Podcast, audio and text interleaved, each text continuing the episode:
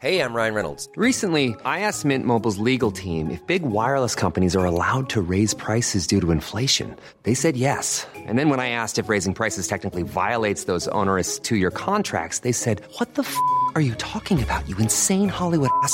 So to recap, we're cutting the price of Mint Unlimited from $30 a month to just $15 a month. Give it a try at mintmobile.com slash switch. $45 upfront for three months plus taxes and fees. Promo rate for new customers for limited time. Unlimited more than 40 gigabytes per month. Slows. Full terms at mintmobile.com.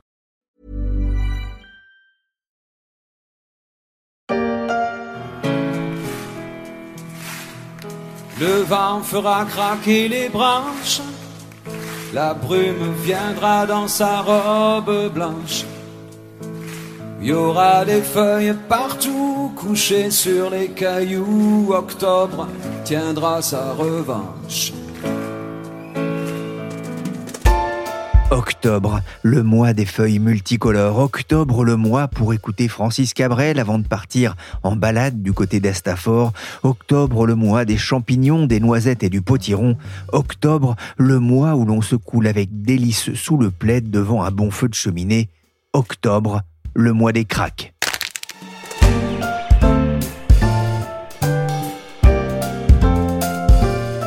Je suis Pierrick Fay, vous écoutez La Story, le podcast des échos. Chaque jour, la rédaction se mobilise pour analyser et décrypter l'actualité économique, sociale et financière. Et aujourd'hui, alors que la bourse traverse sa plus grosse crise depuis plus de dix ans, on va se demander si le pire n'est pas encore à venir. C'était une très belle année pour le, la Bourse de Paris, en particulier pour l'indice phare, euh, le CAC 40. Il a grimpé de 28,9% au cours de l'année, donc quasiment 30%. On n'avait jamais vu ça depuis 99, donc ça fait plus de 20 ans que la Bourse de Paris n'avait pas connu une telle envolée. C'était les jours heureux à la Bourse de Paris. Dans le podcast La Story, Bastien Bouchot était venu expliquer l'année euphorique des marchés financiers en 2021. L'indice CAC 40 venait même de battre un nouveau record historique à près de 7400 points et on se demandait alors ce qui pouvait faire capoter cette croissance effrénée. Il n'a malheureusement pas fallu attendre longtemps pour percevoir les failles de l'édifice. L'effondrement des bourses depuis ce matin est à noter dans le monde entier. Quant au cours du baril de pétrole, il a dépassé la barre des 100 dollars. C'est du jamais vu depuis 7 ans. La guerre en Ukraine aura été le premier avertissement pour les investisseurs. En quelques semaines, la bourse de Paris va retomber à près de 6000 points avant de se reprendre légèrement. Depuis, l'indice varie entre 5700 et 6700 points au gré des humeurs des marchés financiers. Ces derniers jours, elle est d'ailleurs plutôt morose, à l'image du S&P 500, l'indice phare de Wall Street, qui a perdu plus de 20% depuis le début de l'année. Comment les marchés actions ont-ils pu passer aussi vite du Capitole à la roche tarpéienne Pour le savoir, j'ai demandé au monsieur Bourse des Échos, Bastien Bouchot, de revenir au micro de la story. Bonjour Bastien. Bonjour Pierrick. On va démarrer par un rapide état des lieux. 2021 avait été une année faste, une année record. 2022 s'annonce au contraire comme l'une des pires années depuis longtemps. Après l'année record de 2021, euh, cette fois-ci on s'oriente euh, vers une très mauvaise année, l'un des pires millésimes depuis la crise financière, en fait la grande crise financière de 2008. On est à moins euh, près de moins 20% sur la plupart des grands indices euh, boursiers européens, un peu moins sur le, le CAC 40 qui résiste un peu mieux, mais dans tous les cas, c'est sûr qu'on est sur une très mauvaise année en termes de performance boursière. Il y a un indice peu connu du grand public, mais qui témoigne du choc pour les bourses mondiales. C'est l'indice MSCI ACWI qui regroupe l'ensemble des marchés boursiers mondiaux. Il a perdu près de 22% depuis le début de l'année, sa pire performance en plus de 20 ans. Au total, ce sont plus de 17 000 milliards de dollars qui sont partis en fumée. C'est énorme. C'est pas forcément des pertes directes pour les investisseurs parce que ça prend sur des gains qui n'avaient pas été forcément euh, réalisés. Mais c'est toujours un, choc pour les épargnants qui ont euh, investi dans le, sur le marché. En fait, euh, ils vont moins dépenser, ils vont moins acheter. Alors en France, c'est un peu moins important parce que les, les Français épargnent moins sur les marchés que dans d'autres pays. Mais dans beaucoup de pays où, où, notamment les systèmes de retraite dépendent de ça, ça peut avoir un impact assez fort sur la consommation, sur la, la confiance des ménages, donc sur l'activité économique en général. Qu'est-ce qui a fait craquer la bourse? Il y a eu des premiers signes, des premiers tremblements fin d'année dernière, en fait, avec euh, la remontée des taux aux États-Unis et, et, surtout le fait que la Fed a, commencé à changer de discours, donc la Banque centrale américaine, elle a commencé à, indiquer que la hausse de l'inflation n'était pas que temporaire, elle, était là pour durer et que du coup il fallait qu'elle agisse et qu'elle agisse fort pour juguler la montée des prix, pour calmer en fait euh, cette flambée des prix. Et depuis, elle, elle est en train de, de faire du rattrapage. En fait, elle a commencé toute l'année dernière, elle expliquait que ça allait être temporaire et qu'elle avait pas besoin de remonter ses taux, pas besoin de, de, le faire très vite et pas besoin de le faire très fort. Et depuis le début de l'année, en fait, elle, explique qu'il faut qu'elle aille toujours plus fort, toujours plus vite.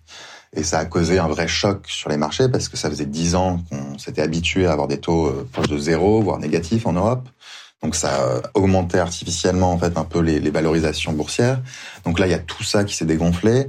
Et en prime on a eu euh, on a eu la guerre en Ukraine, on a eu euh, l'invasion russe euh, de l'Ukraine, on a eu euh, la crise immobilière en Chine, euh, le, le, la politique zéro Covid, les problèmes sur les tensions sur les sur les chaînes d'approvisionnement, la flambée du prix de l'énergie. Donc en fait il y a il y a ce problème très financier de, de hausse des taux d'une part, et de l'autre part, en fait, il y a plein de problèmes économiques plus ou moins liés les uns aux autres euh, et qui touchent différents pays, différentes régions du monde, qui arrivent aussi en même temps. Donc, après l'année de tous les records en 2021 où tout s'était bien passé au même moment, là, on a un peu l'inverse où beaucoup de choses se passent mal à peu près en même temps. Ça reste un critère qui est plus euh, difficile à saisir, mais on voit qu'on a un environnement géopolitique qui reste très très compliqué, et en particulier des tensions très très forte en Europe euh, avec la Russie, mais aussi peut-être j'allais dire surtout en Asie autour du détroit de Taïwan, autour de la rivalité entre la Chine et les États-Unis. On vient d'entendre Wilfried Galland invité avec vous en début d'année de ce podcast. Il est stratégiste pour Montpensier Finance et parmi les facteurs d'incertitude pour 2022, il citait justement la Russie. Alors ça s'est avéré vrai.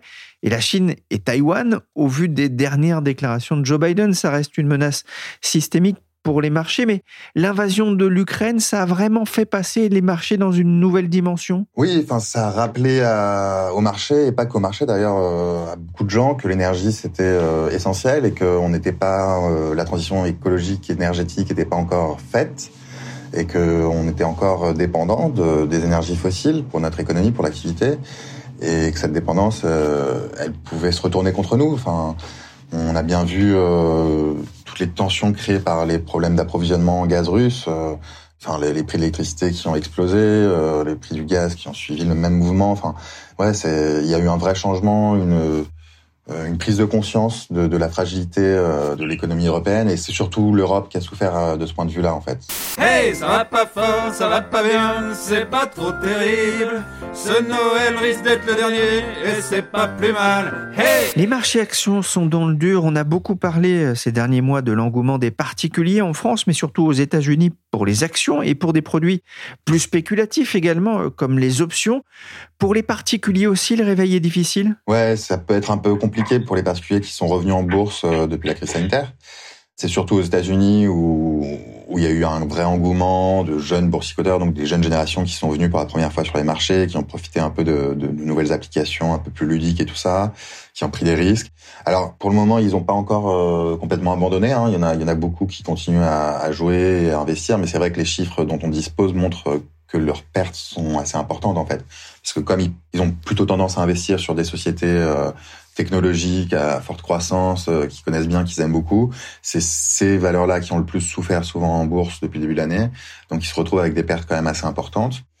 Alors après, ça dépend beaucoup de la manière dont ils ont investi. Il y en a, c'est une petite minorité qui a investi toutes leurs économies et qui peuvent se retrouver vraiment dans des situations très difficiles. Il y en a beaucoup qui ont investi quelques centaines de dollars, quelques milliers, euh, sans que ça remette en cause leur, leur épargne, leur situation financière. Donc, ça, ça va dépendre vraiment beaucoup. Et, et en France, le risque, c'est que ça coupe l'élan en fait du, du regain d'intérêt des épargnants pour la bourse, parce que ça fait dix ans que l'intérêt des, des, Français pour la bourse euh, était en, en, recul. Et là, depuis deux ans, il y a eu un rebond, un regain, mais on n'est pas du tout au même niveau qu'aux États-Unis encore. Hein, donc, euh, il s'agissait pas de, on peut pas vraiment comparer les deux encore, mais, euh, mais justement, est-ce que cette euh, période un peu difficile aujourd'hui va va remettre en cause ce regain d'intérêt pour la bourse? Bah, C'est un peu une question ouverte ouais, aujourd'hui. Faut pas mollir, pas se débrancher. Faut pas mollir, non, faut s'accrocher. Faut pas mollir, mais certains particuliers ont fini par perdre patience dans ces marchés baissiers. Le seuil de tolérance à la perte est proche. Mais que dire du fonds souverain norvégien qui gère en bourse la rente pétrolière du pays? Son portefeuille boursier a fondu de 170 milliards de dollars sur le seul premier semestre. C'est un record depuis 2008. C'est plus que ce que le fonds avait gagné en 2021. Alors il y a quand même un fait qui peut surprendre le profane Bastien.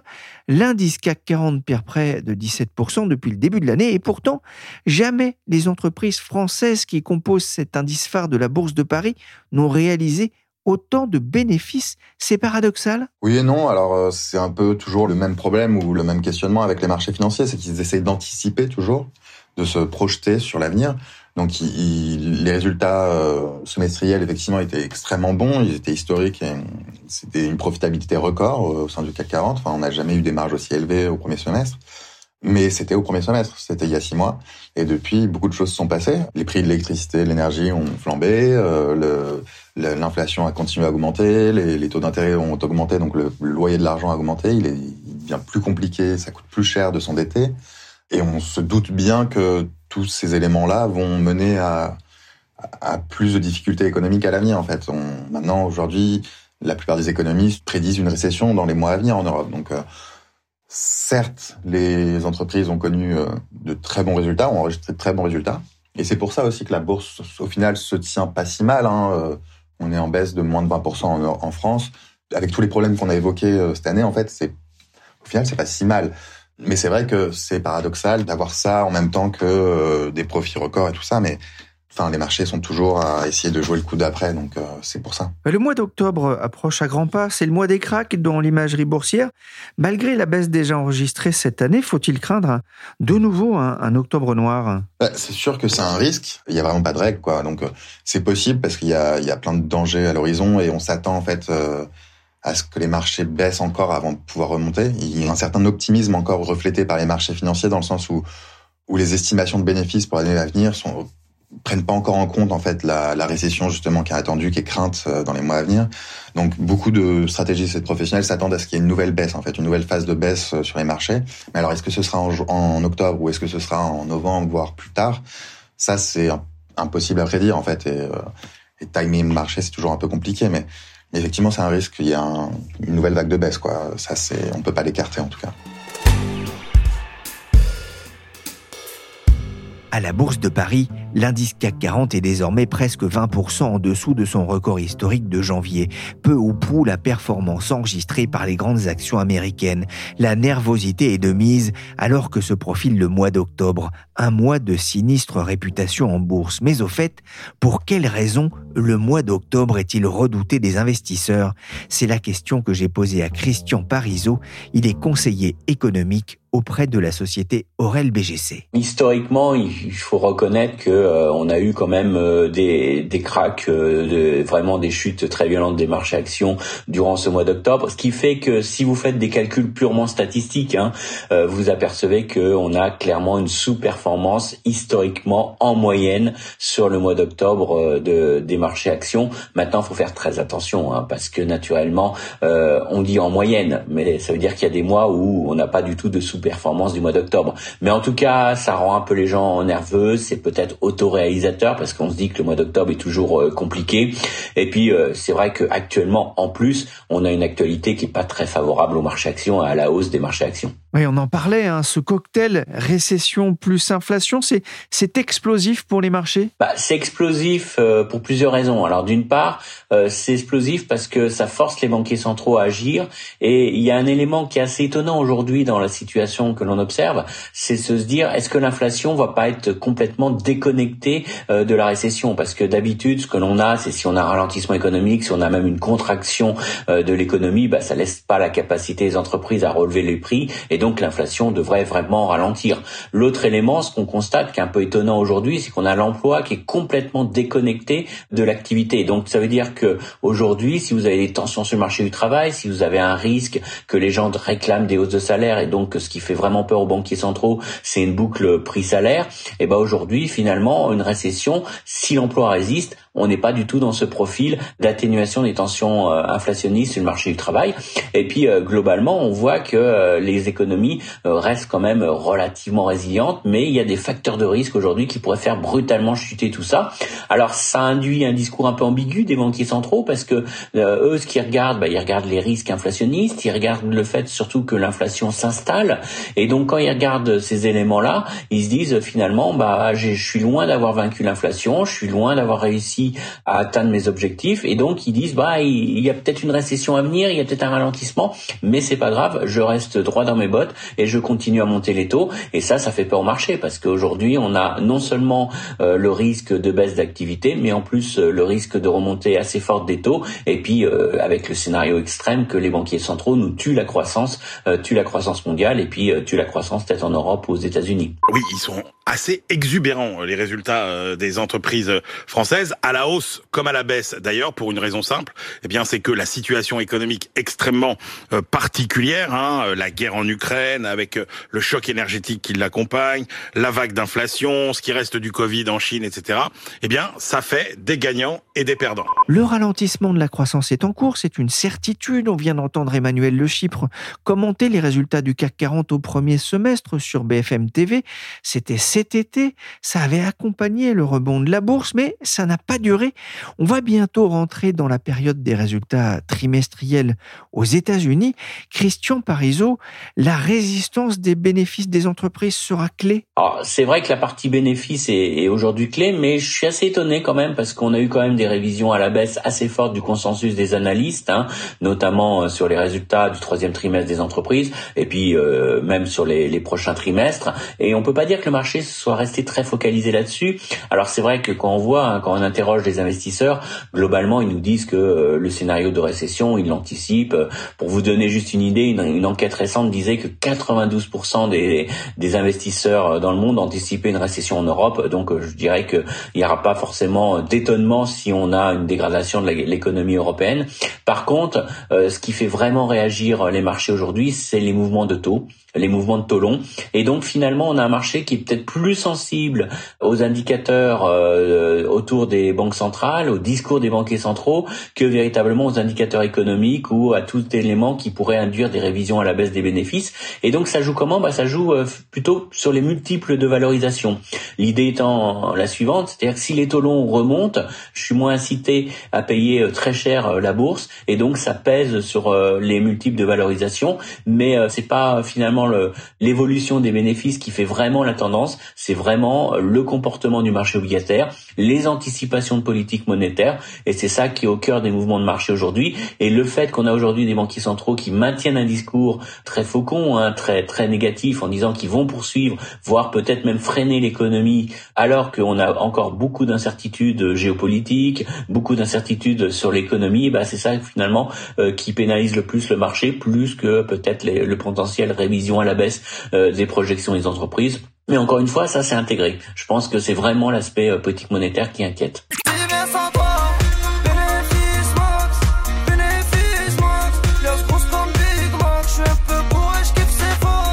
Bénéfice max, l'opulence de bénéfices vue par les rappeurs Jaja et Dinaz, les profits ne sont pas là. La préoccupation première des investisseurs, si j'ai bien compris, ça veut dire qu'ils ne sont pas non plus inquiets par la perspective d'une taxation des, des super profits dont on parle au niveau européen? Alors les super profits, notamment dans l'énergie, hein, euh, est, un peu pris en compte parce qu'on voit aujourd'hui dans les secteurs euh, qui sont les plus favorisés par les investisseurs, c'est le secteur énergétique qui est perçu comme un secteur un peu défensif dans la situation actuelle.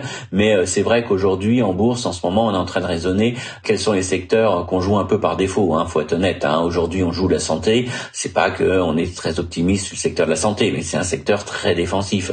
On hésite à jouer les valeurs de croissance, vous savez, euh, ces valeurs du luxe, etc., parce que ce sont des secteurs qui sont très sensibles au taux d'intérêt. Donc, euh, encore une fois, c'est un aspect multiple de valorisation, parce que moi, économiste, je vous dirais qu'il faut jouer aujourd'hui euh, dans les secteurs qui résistent le mieux. Par exemple, il faudrait jouer les, les valeurs technologiques, mais on voit que cet effet taux, quand même, bride complètement la valorisation de ce secteur. Donc, finalement, on a un choix un peu par défaut. On joue un peu quand on voit dans les secteurs top, hein, préféré par les investisseurs, c'est euh, beaucoup euh, l'énergie, la santé. Euh, donc on reste sur des idées très défensives face à quand même une très très faible visibilité tant du côté des politiques monétaires que de, de l'économie. Selon la dernière enquête mensuelle de Bank of America, les investisseurs ont rarement été aussi pessimistes, notamment sur la croissance économique et sur les résultats des entreprises. Qu'est-ce qui pourrait ramener la, la confiance en bourse? Alors comme toujours en bourse, faut toujours raisonner euh, à quel moment on va invalider un scénario. Et je dirais que c'est plutôt une bonne nouvelle que tous les investisseurs soient très pessimistes, parce que ça veut dire qu'on a quand même intégré pas mal de mauvaises nouvelles. Ça serait toujours dangereux qu'on ait euh, véritablement euh, un chiffre très mauvais et économique, que ça soit pas intégré. Ça explique en grande partie pourquoi les investisseurs réagissent assez peu aux indicateurs économiques, hormis l'inflation.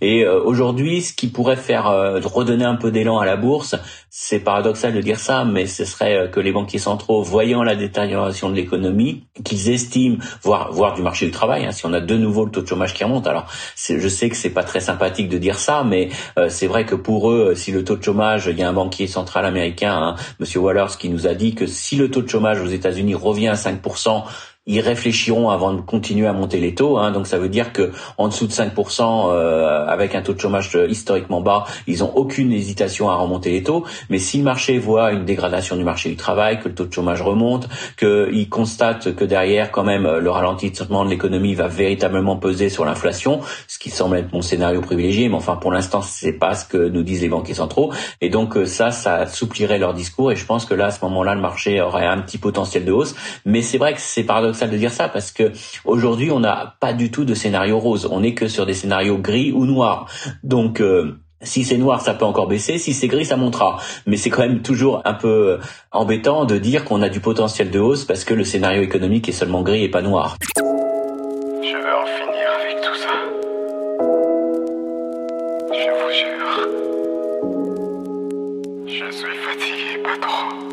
y a quelques jours, un Ray Dalio, c'est le fondateur du hedge fund Bridgewater, le plus grand fonds spéculatif du monde, il disait qu'il tablait sur une nouvelle chute de 20% de Wall Street, hein, compte tenu des risques de récession aux États-Unis et de la politique de la Réserve fédérale. Vous le disiez, il faut faire attention aux prophéties autoréalisatrices en bourse. Comment est-ce que vous, vous voyez ce, mois d'octobre et plus largement la, fin d'année? Alors je vais pas prédire un crack, je vais pas dire euh, que d'un seul coup euh, on va avoir les indices qui vont partir à, la cave, mais euh, pense que effectivement, il y a aujourd'hui quand même pas mal d'incertitudes qui sont dans les marchés. Mais alors, première chose, ce qui donnera la tendance, c'est quand même l'évolution des taux longs. Et euh, moi, je reste persuadé qu'aujourd'hui, si vous avez un 10 ans américain qui a 3,50, 3,60, c'est vraiment un maximum euh, auquel on peut aller parce que des investisseurs vont se dire, investir dans de la dette américaine jugée sans risque à 3,50, 3,60, ça commence à devenir intéressant. Donc ça, c'est un élément quand même qui limite la dégradation de la bourse parce que si on voit que les taux longs n'ont pas vraiment de potentiel de très forte hausse, ça va quand même un petit peu euh, calmer les anticipations. Je crois aussi que les banquiers centraux, pour l'instant, euh, ils, tapent euh, parce qu'ils ont vraiment une inquiétude vis-à-vis de l'inflation, mais je pense que la dégradation de l'économie va être là, elle va être forte, et donc on pourrait avoir un effet quand même qui va quand même un petit peu calmer leur discours. Et surtout, ils vont pas poursuivre la remontée des taux directeurs sur le rythme qu'ils ont fait euh, dernièrement. Et on commence à voir, on l'a vu dans d'autres pays, pas encore aux États-Unis, en Europe, mais on voit au Canada, on voit en Australie, il y a quand même des vrais signaux qui commencent à apparaître, qui montrent que quand même l'accumulation euh, de la hausse des taux plus du ralentissement économique commence à réellement euh, limiter les risques inflationnistes. On a eu deux enquêtes hein, qui montrent aussi que euh, l'amélioration des chaînes d'approvisionnement, la baisse des coûts des entreprises au niveau des matières premières, donc tout ça me fait dire qu'on va avoir quand même des, des éléments un peu de, de, soutien au marché.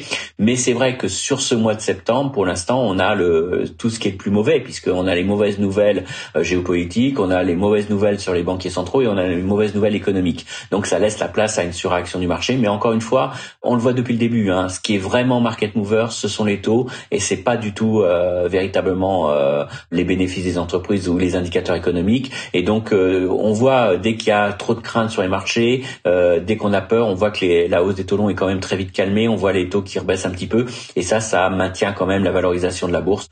Donc moi, je parierais pas forcément sur un scénario très très noir, beaucoup de volatilité, ça c'est évident. On va avoir un quatrième trimestre encore euh, assez incertain, mais euh, pas forcément de, de crack boursier euh, à attendre, parce qu'encore une fois, on n'est pas sur des exagérations en termes de valorisation, on n'est pas non plus derrière sur des investisseurs qui sont euphoriques, qui pourraient d'un seul coup devenir pessimistes. Là, ils sont pessimistes. Donc, euh, on peut, ils sont sous Prozac. Hein, ils peuvent pas être plus pessimiques.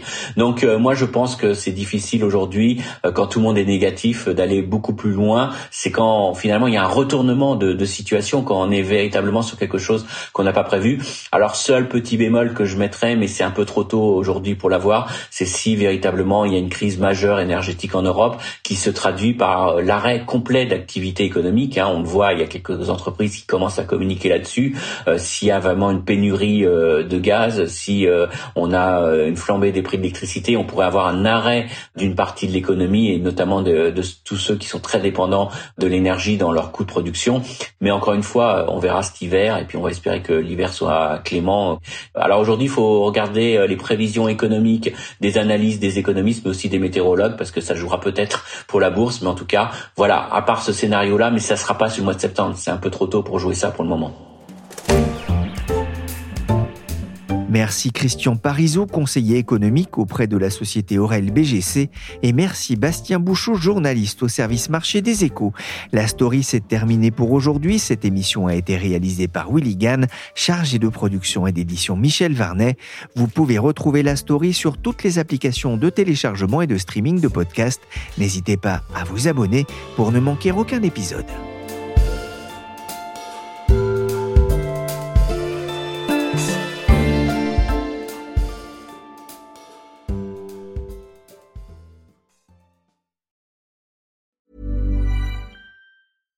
Small details are big surfaces. Tight corners are odd shapes. Flat, rounded, textured, or tall. Whatever your next project, there's a spray paint pattern that's just right. Because Rust new Custom Spray 5 in 1 gives you control with five different spray patterns. So you can tackle nooks, crannies, edges, and curves without worrying about drips, runs, uneven coverage, or anything else. Custom Spray 5 in 1. Only from Rust Planning for your next trip? Elevate your travel style with Quince. Quince has all the jet setting essentials you'll want for your next getaway, like European linen, premium luggage options, buttery soft Italian leather bags, and so much more. And it's all priced at 50 to 80% less than similar brands. Plus, Quince only works with factories that use safe and ethical manufacturing practices. Pack your bags with high-quality essentials you'll be wearing for vacations to come with Quince. Go to quince.com slash trip for free shipping and 365-day returns.